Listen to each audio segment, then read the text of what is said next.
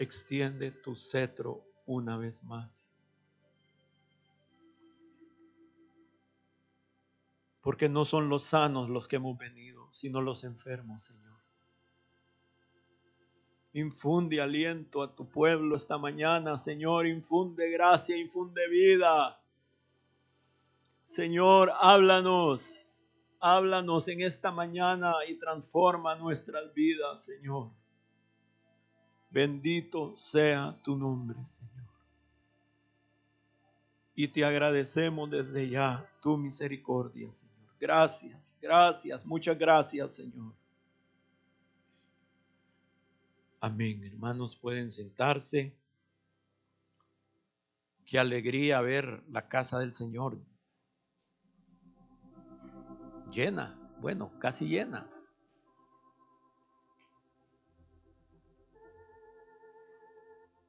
Es una bendición, hermanos, aprovechar el tiempo que el Señor nos permite estar juntos para escuchar su palabra, para tener comunión, para vernos.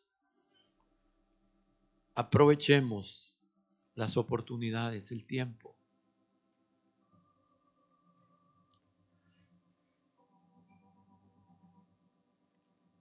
Quisiera que fuéramos a Juan capítulo 20, versículo 19.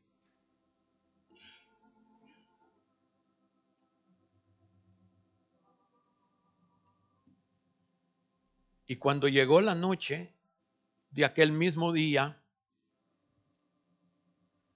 el primero de la semana, estando las puertas cerradas en el lugar donde los discípulos estaban reunidos por miedo a los judíos, vino Jesús y puesto en medio les dijo, paz a vosotros. Como me envió el Padre, así también yo os envío. Y así se llama este mensaje, paz a vosotros. Aunque este, hermanos, era un saludo común entre los judíos, ahora en, las, en la boca y palabras del Señor resucitado se vuelve una solemne bendición singular. Y el Señor al decirle a ellos, paz a vosotros, les está dando, hermanos, los frutos, el efecto, el resultado de su sacrificio, de su muerte y de su resurrección.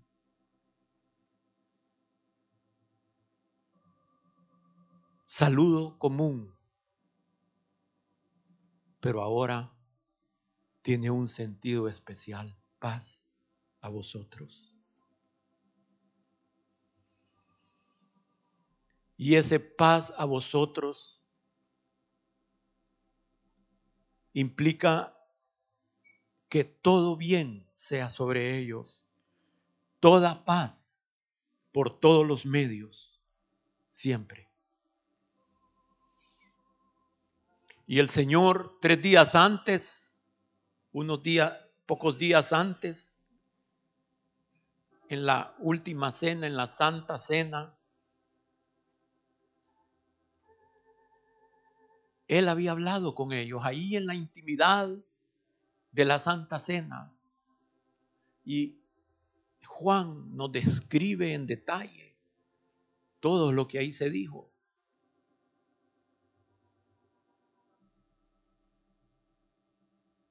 Y ahí, en ese momento tan especial, tan sublime,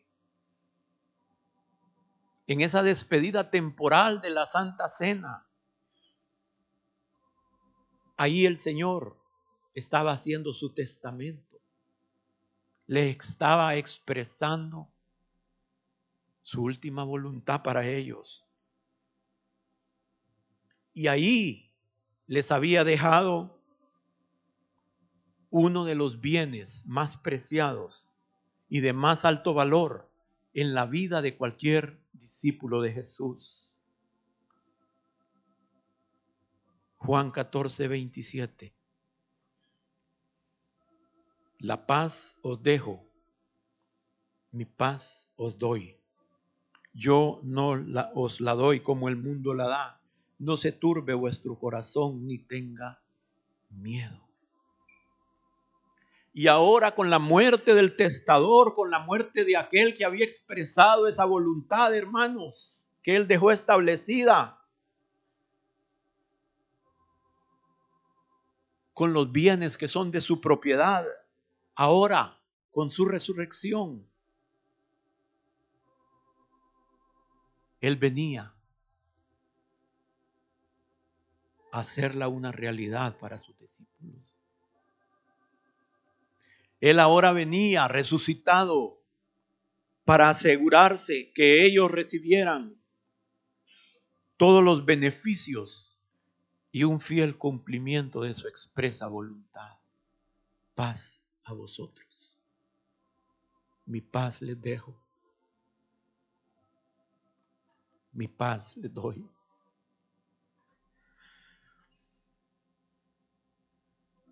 Imagínense el poder de la presencia del Señor en ese momento resucitado,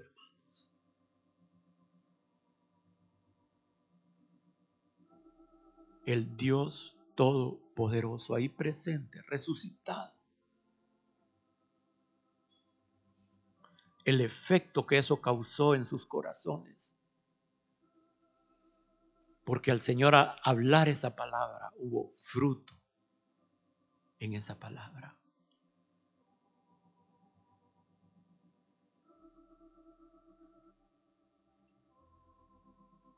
Y esta paz de Dios envuelve varios áreas, varias áreas de nuestra vida. Y la primera es paz con Dios. Y ahí nuestra relación se vuelve perfecta a los ojos del Padre.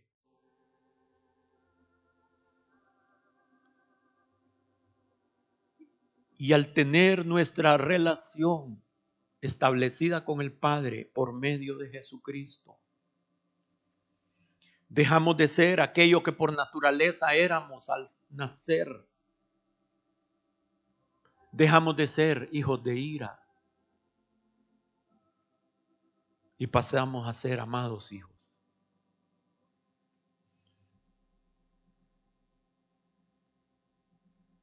Pasamos de ser de, ser desamparados y desolados,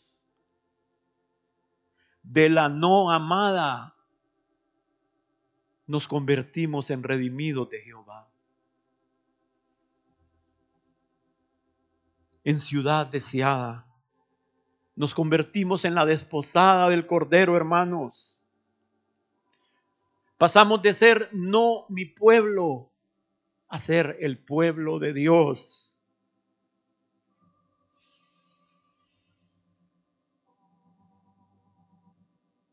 Por ese amor que el Padre tiene a su Hijo en nosotros. No por nosotros, no por nuestros méritos, sino por su sacrificio, por sus méritos, por su santidad en nosotros. Y allí donde se nos había dicho, no son mi pueblo, somos llamados hijos del Altísimo.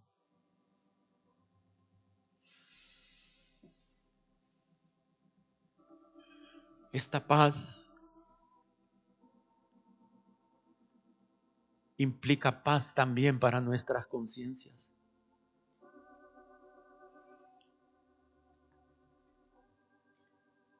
Y por medio de nuestra relación con Él podemos saber que la multitud de nuestros errores y nuestros pecados han sido perdonados. Y Dios con toda justicia, pone nuestros pecados al pie de la cruz. Y ahí quedan. Por eso Pablo en Romanos 4, versículo 6 dice, como también David habla de la bienaventuranza del hombre, a quien Dios atribuye justicia sin obras, diciendo, bienaventurados aquellos cuyas iniquidades son perdonadas y cuyos pecados son cubiertos. Bienaventurado el varón a quien el Señor no inculpa de pecado.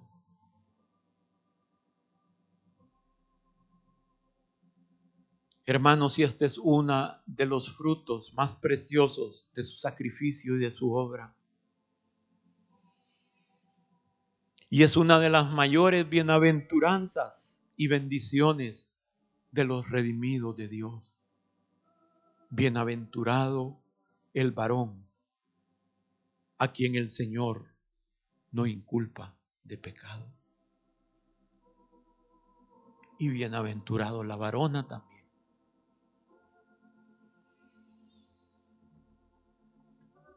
El perdón de nuestras deudas el perdón de nuestros crímenes, la cobertura de nuestros pecados.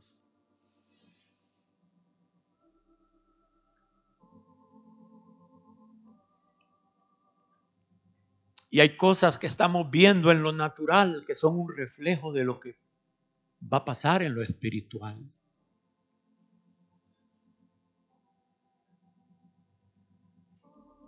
Imagínense, hermanos,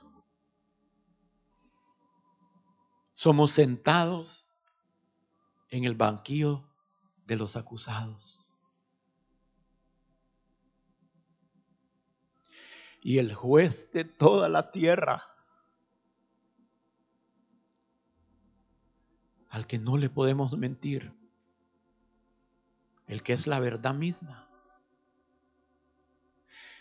nos pregunta cómo se declara el imputado. ¿Cómo se declara?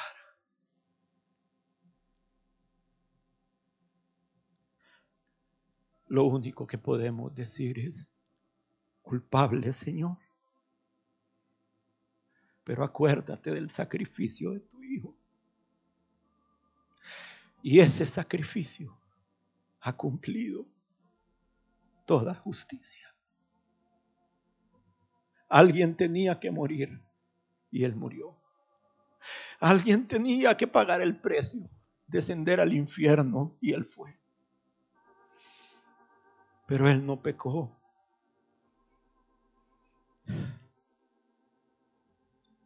Hermanos, no es que la justicia de Dios no se haya cumplido, que Dios cierre sus ojos a causa de nosotros.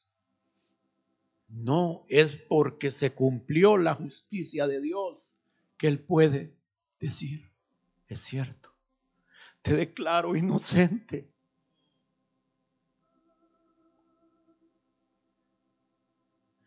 He quitado de ti tu pecado. Cámbienle las vestiduras.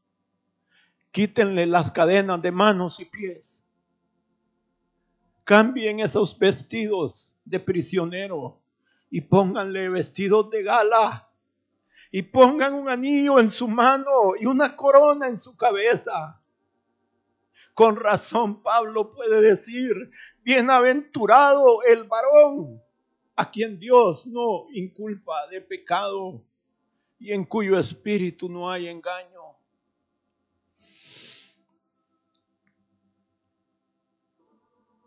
Romanos 8:33 dice, ¿quién acusará a los escogidos de Dios? Hermanos, si Dios, el juez, es el que justifica, ¿quién es el que condenará? Cristo es el que murió, más aún el que también resucitó el que además está a la diestra de Dios, el que intercede por nosotros.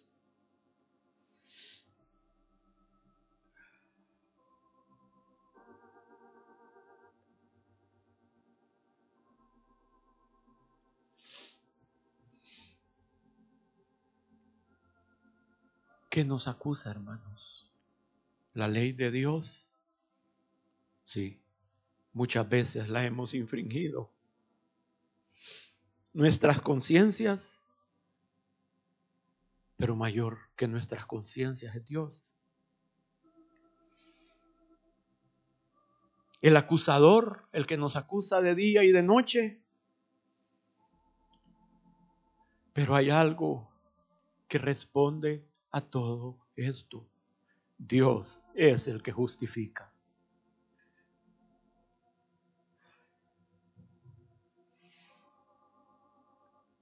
Hermanos, los fariseos se justificaban a sí mismos. Y por eso el Señor los condenaba. El publicano ni siquiera podía levantar sus ojos al cielo y decía, es cierto, Señor, soy culpable. Perdóname. ¿Cuál es nuestra actitud, hermanos?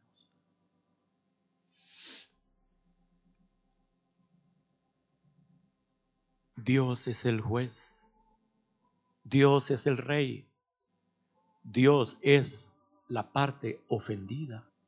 Y si Él perdona, ¿quién acusará?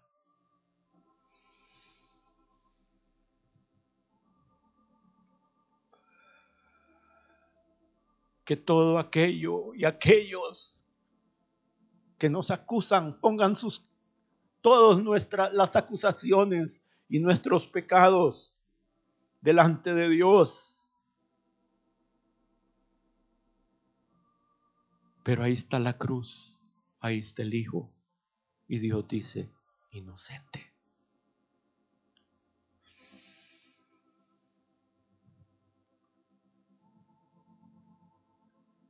Nosotros podemos, lo único que podemos decir es, Cristo es el que murió y también el que resucitó.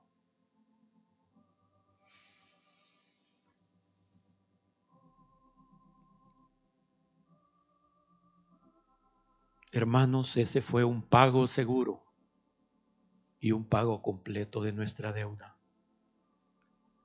Y ese pago lo hizo nuestro todo suficiente Salvador. Su resurrección fue una evidencia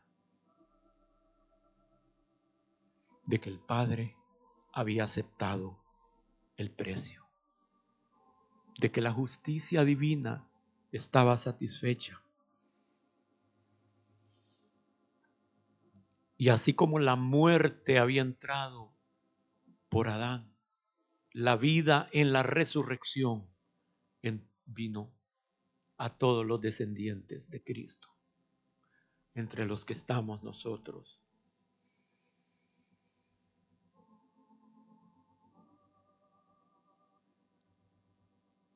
Y preguntamos como el salmista, como David, Señor, y al ver tanta bendición decimos, Señor, ¿y es así como actúa el hombre? No, pero así es como actúa Dios. Paz a vosotros.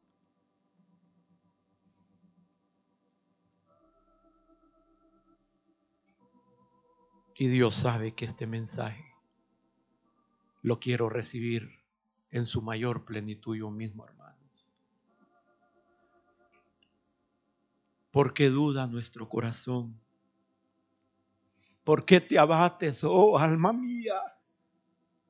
¿Y por qué te turbas dentro de mí?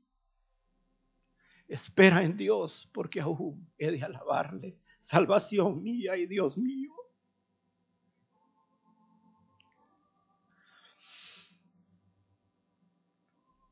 Y es aquí donde esta promesa del Antiguo Testamento encuentra una luz nueva Isaías 54, 14. Con justicia serás adornada. Estarás lejos de opresión, porque no temerás, y de temor, porque no se acercará a ti. Si alguno conspirare contra ti, lo hará sin mí. El que contra ti conspirare delante de ti caerá. He aquí que yo hice al herrero que sopla las ascuas en el fuego y que saca la herramienta para su obra. Y yo he creado al destruidor para destruir. Ninguna arma forjada contra ti prosperará y condenarás toda lengua que se levante contra ti en juicio. Esta es la herencia de los siervos de Jehová y su salvación de mí vendrá, dijo Jehová.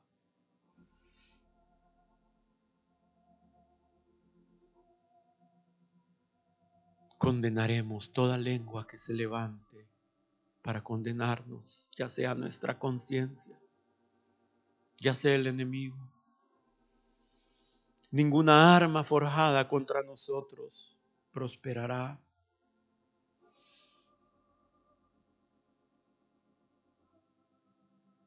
Dios hará que delante de nosotros caigan los que contra nosotros se levantan. Y esa será la justa retribución de Dios por levantarse contra aquellos, contra los que están en paz con Dios. Se han levantado o se habrán levantado contra los que Dios no se había levantado. Pero Dios dice, lo harán sin mí. Ellos van a caer para que tú sigas en pie. Van a caer en sus propias trampas. Y no solo van a caer, sino que van a ser condenados. Condenarás toda lengua que se levante contra ti en juicio. Paz a vosotros.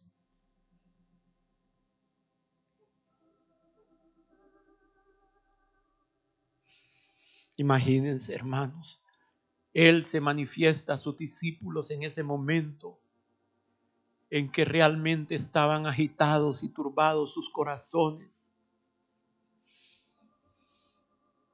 Y Él viene a calmar esa agitación, esas olas que se levantaban en ellos.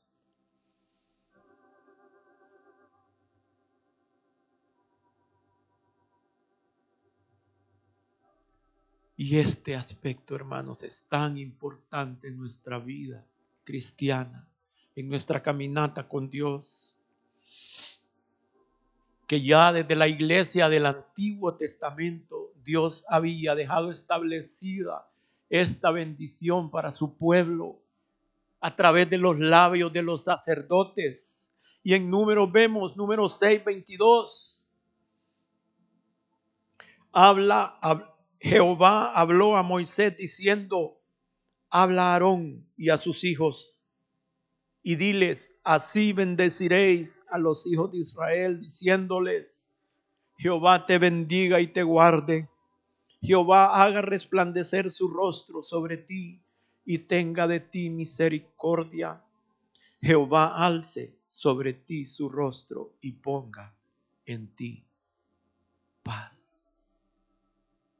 Oh hermanos, cuánto necesitamos la paz de Dios. Esto no es algo accesorio, esto no es algo que, ah, bueno, si tengo, no tengo. No, hermanos. Es que para poder continuar en la caminata, para poder avanzar en la caminata, para poder terminar la caminata, necesitamos la paz de Dios.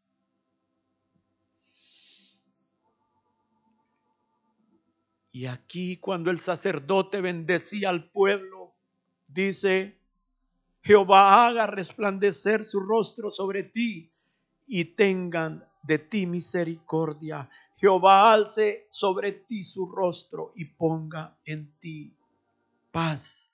Y pondrán mi nombre sobre los hijos de Israel y yo los bendeciré, dice el Señor. ¿Ah? El sacerdote daba la palabra y el Señor decía, amén. Amén y amén, decía el Señor.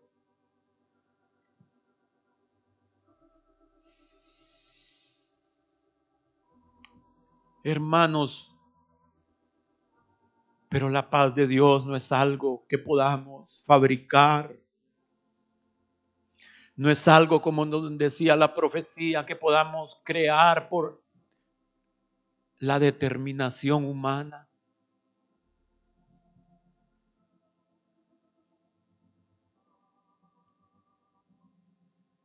La paz de Dios es un fruto del Espíritu. La paz de Dios es algo sobrenatural. Porque el reino de Dios no es comida ni bebida, sino gozo, justicia y paz en el Espíritu Santo. Amén. Entonces, alejados de Dios, no vamos a encontrar la paz. porque la paz brota de Dios. Solo en el lugar secreto, hermanos y hermanas, vamos a poder recibir y vivir con la paz de Dios.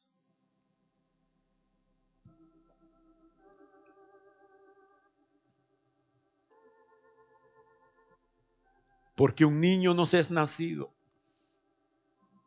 Hijo nos es dado, y el principado sobre su hombro, y se llamará su nombre admirable, consejero, Dios fuerte, Padre eterno, príncipe de paz. Y lo delatado de su imperio y la paz no tendrán límite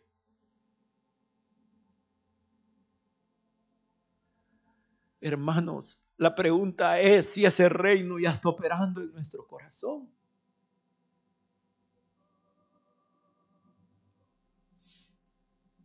Porque lo dilatado de su imperio y su paz no debieran de tener límite en nuestro corazón, en nuestra vida. Pero si el rey no está morando en nuestro corazón, si a Él no le damos la oportunidad de extender esa paz a nosotros, ¿cómo vamos a experimentar la paz de Dios? ¿De qué sirve estar consolados con la venida de un reino futuro si hoy no estamos disfrutando de ese reino futuro de este lado del cielo?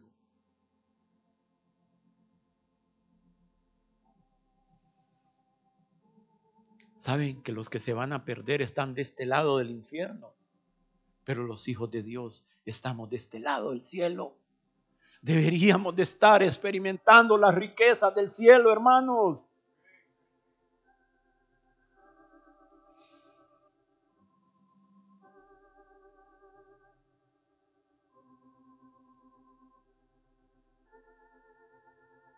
Hermanos, por la ausencia de esa paz, es que nuestra salud muchas veces es golpeada.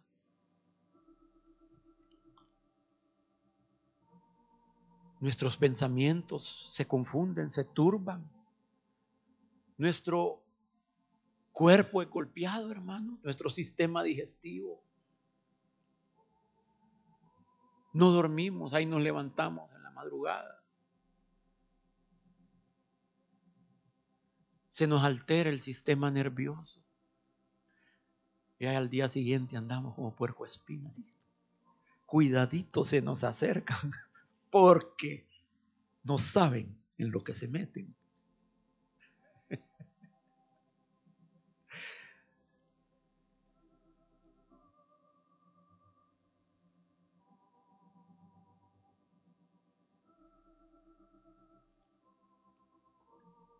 Imagínense que pasamos preocupados por lo que va a suceder.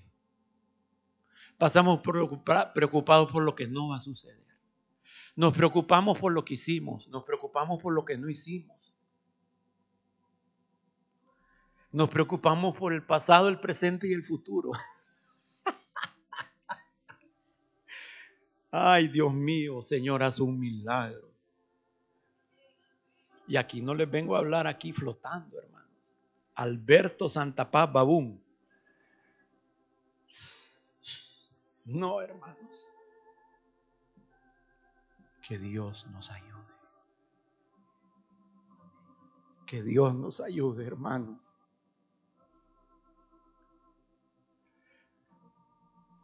Me declaro un necesitado de la ayuda de Dios. Necesito un milagro.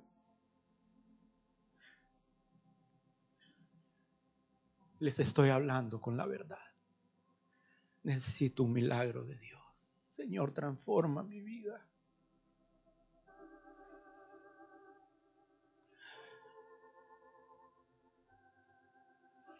Isaías 26, Tú guardarás en completa paz aquel cuyo pensamiento en ti persevera, porque en ti ha confiado. Confiad en Jehová perpetuamente, porque en Jehová el Señor está la fortaleza de los siglos. Completa paz, verdadera paz, perfecta paz, paz total, paz interna, paz con Dios, paz en Dios paz de conciencia, paz en todo tiempo, continua. Paz ahora y paz en la eternidad. Solo un milagro. Solo un milagro.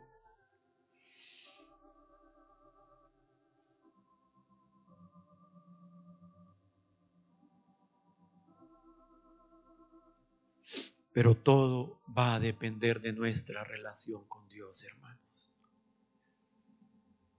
Porque nuestra paz se va a derivar de Dios, de lo que Él es,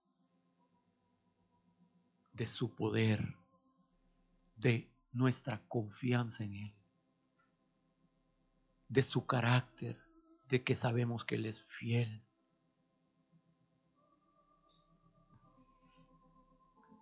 que es bueno, que es todopoderoso.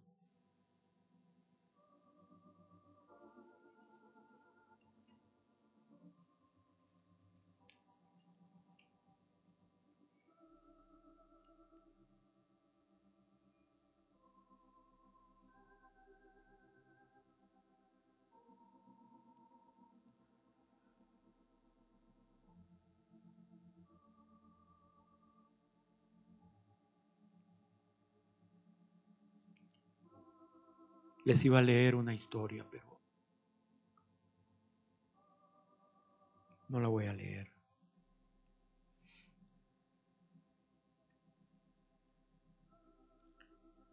Hombres de Dios, con muchos años en el ministerio,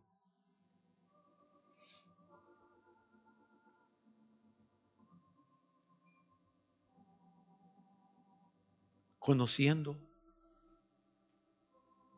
todos los versículos que hablan de la paz, habiendo predicado muchas veces sobre la paz, viviendo vidas santas,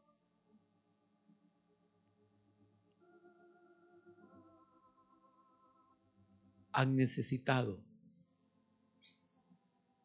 experiencias con Dios para realmente experimentar la paz de Dios el conocimiento nos, no lo hace vida. ¿Entienden?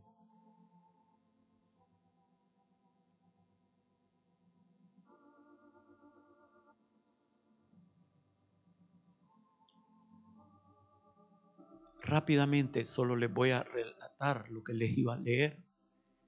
Yo compartí con ustedes esto hace tres años, esta historia, en diciembre del 2018. Y es cuando los hermanos Wesley estaban viajando de Inglaterra a Estados Unidos.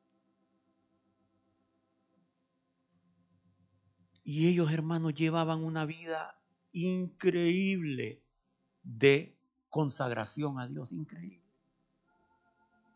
Desde las 4 de la mañana se levantaban a orar, a leer las escrituras. Increíble la rutina que llevaban. Por eso le llegaron a llamar después los metodistas. Eran metódicos.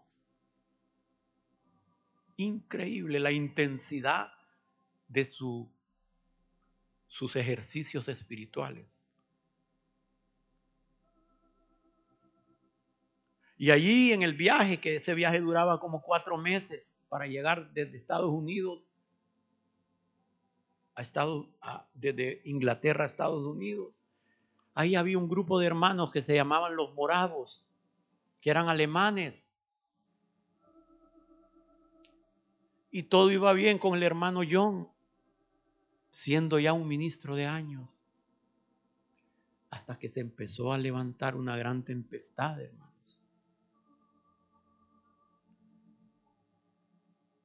y parecía que iban a morir todos. Y ahí los hermanos Wesley entraron en un gran pánico. Y los hermanitos moravos, llenos del Espíritu Santo, sin tanto conocimiento, pero llenos del Espíritu Santo, estaban cantando y en paz. Hermanos, esto marcó la vida de John Wesley, esta experiencia.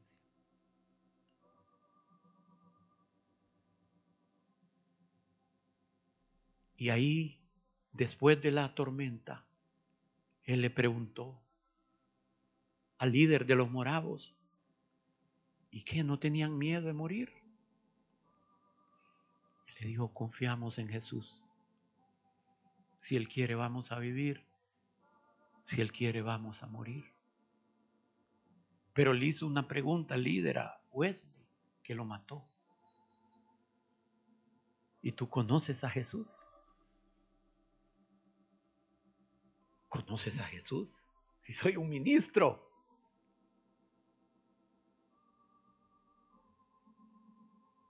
Hermanos, y ese fue el principio de varias experiencias que los hermanos Wesley tuvieron, que los llevaron a encontrarse con el Espíritu Santo. Y después que ellos se encontraron con el Espíritu Santo, hermanos, Dios los usó para cambiar Inglaterra. Pero aquí cuántos podemos estar sin los ejercicios espirituales que tenían los Wesley, pero tal vez con un poquito de conocimiento, así como está el hermano Alberto compartiéndoles. ¿Ah? Pero ¿cuántos estamos viviendo eso? Señor, haz un milagro. Amén. Haz un milagro en nuestra vida, en nuestras familias. Nos surge la paz de Dios, hermano. Paz a vosotros.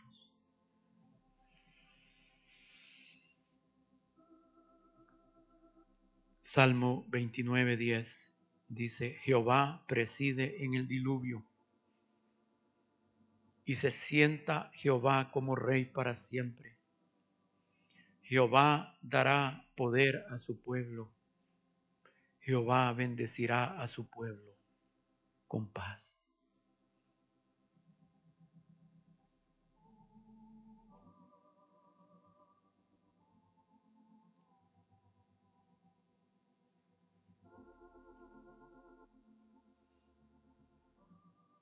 escucharé lo que hablará Jehová, Dios, porque hablará paz a su pueblo y a sus santos.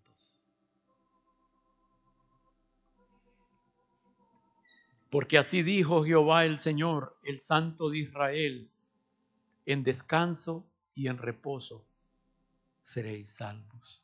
En quietud y en confianza será vuestra fortaleza.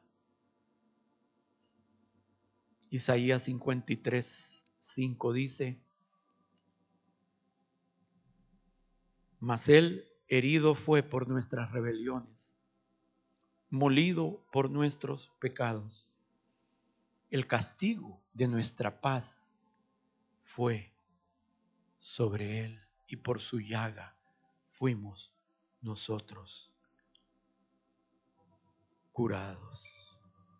Pónganse de pie, hermanos.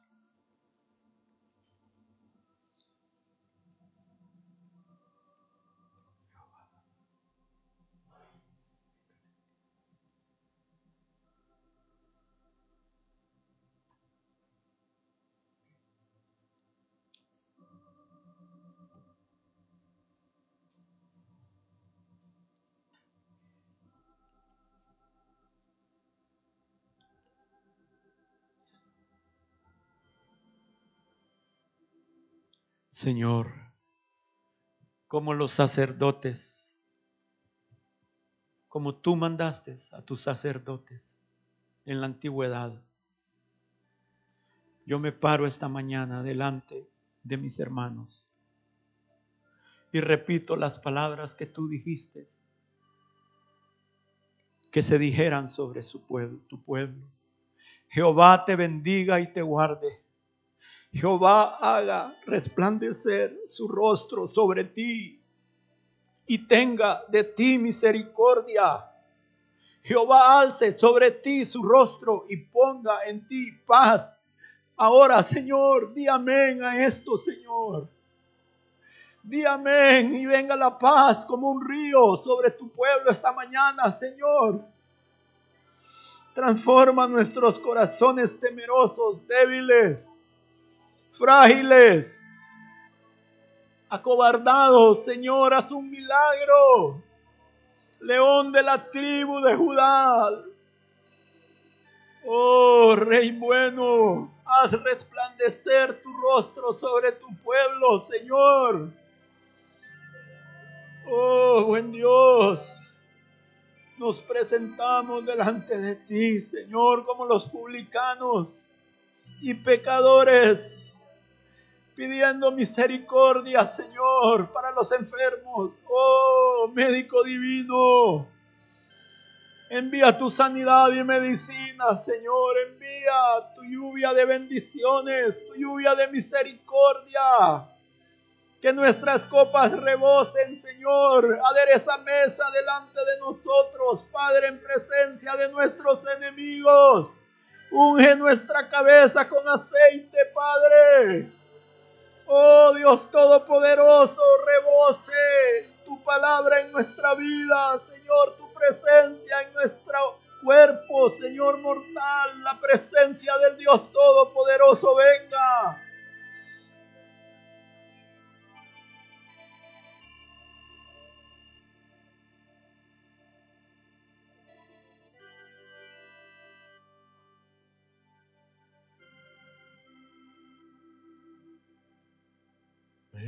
Vengo a ti a postrarme a tus pies, mi Cristo, gozo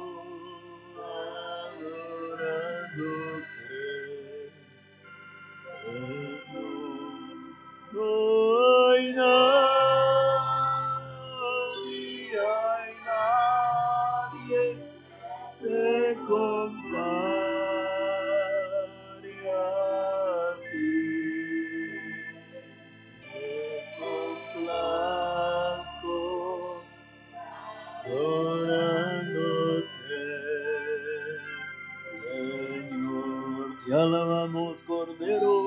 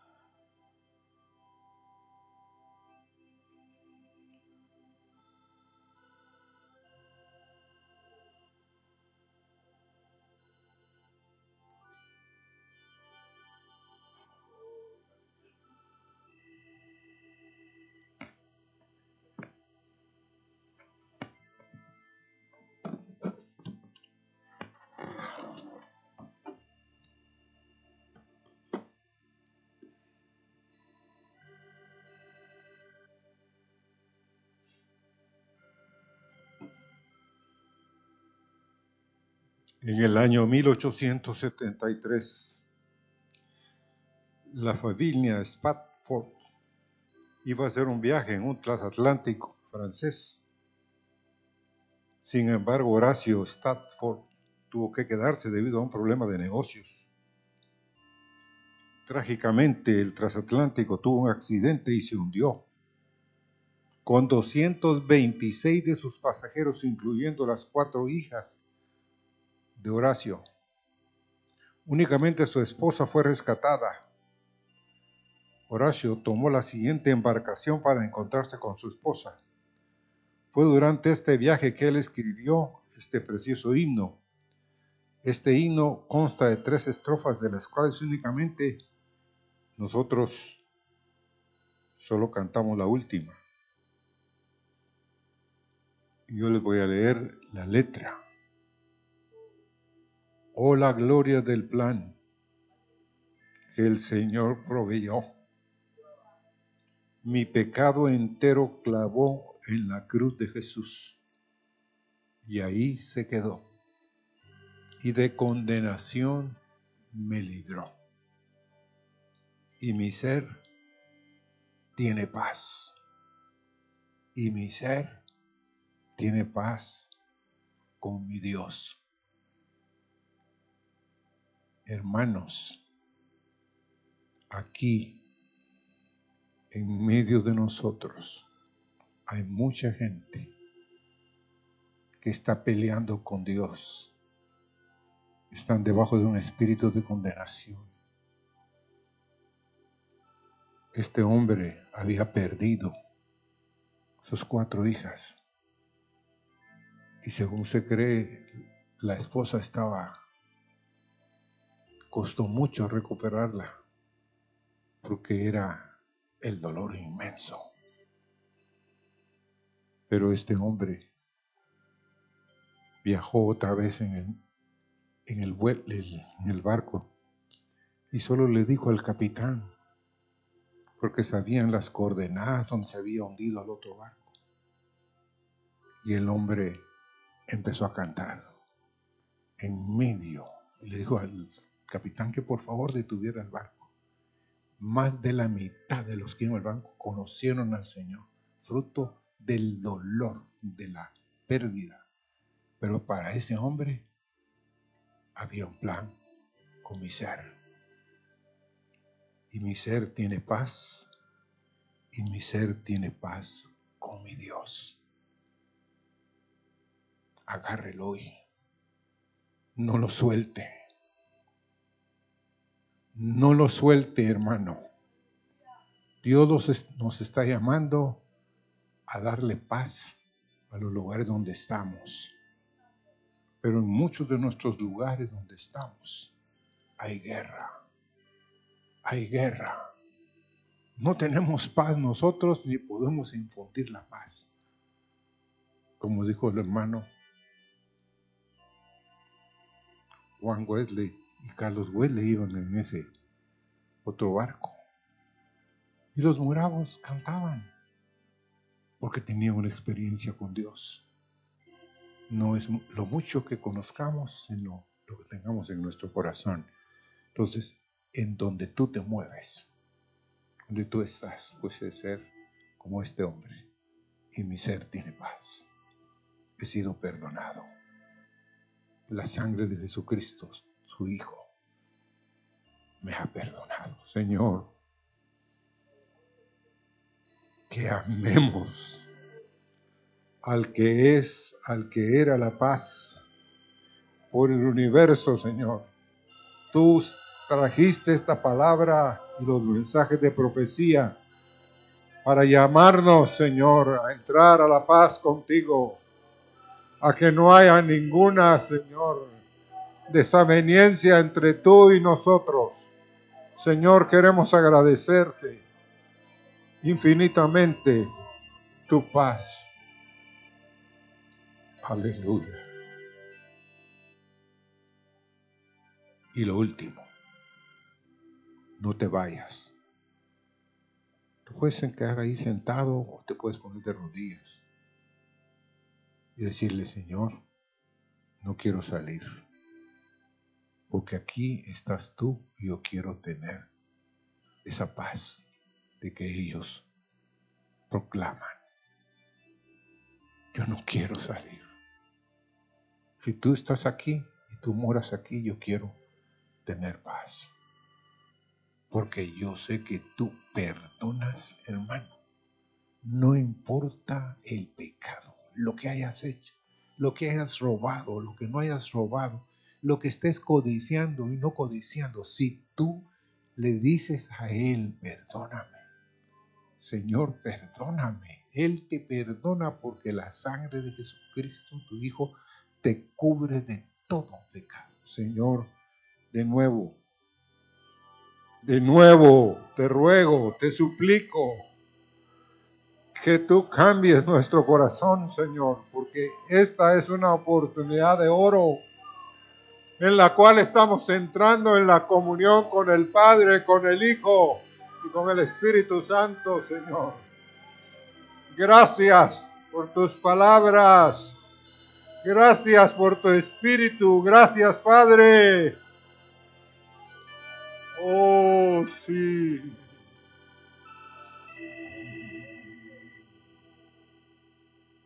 Vengo a ti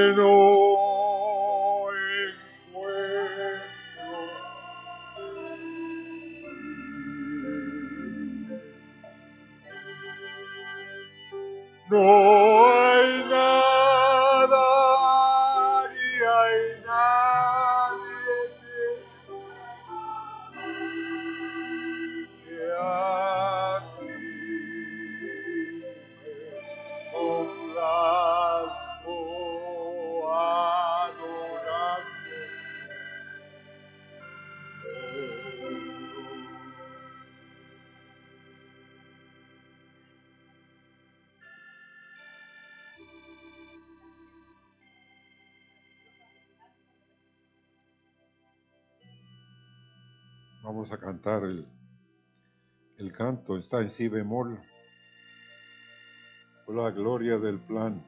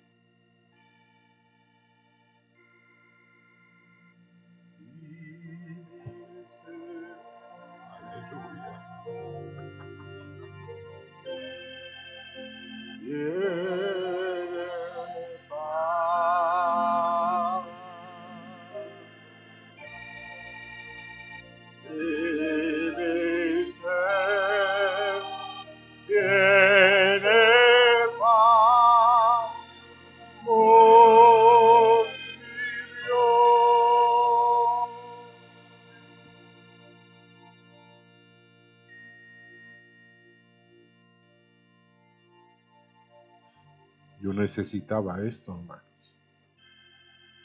Porque siempre hay batallas no ganadas, cosas en nuestro corazón no resueltas. Yo necesitaba sentir la paz de Dios. Y siéntense, hermanos, queremos dar la bienvenida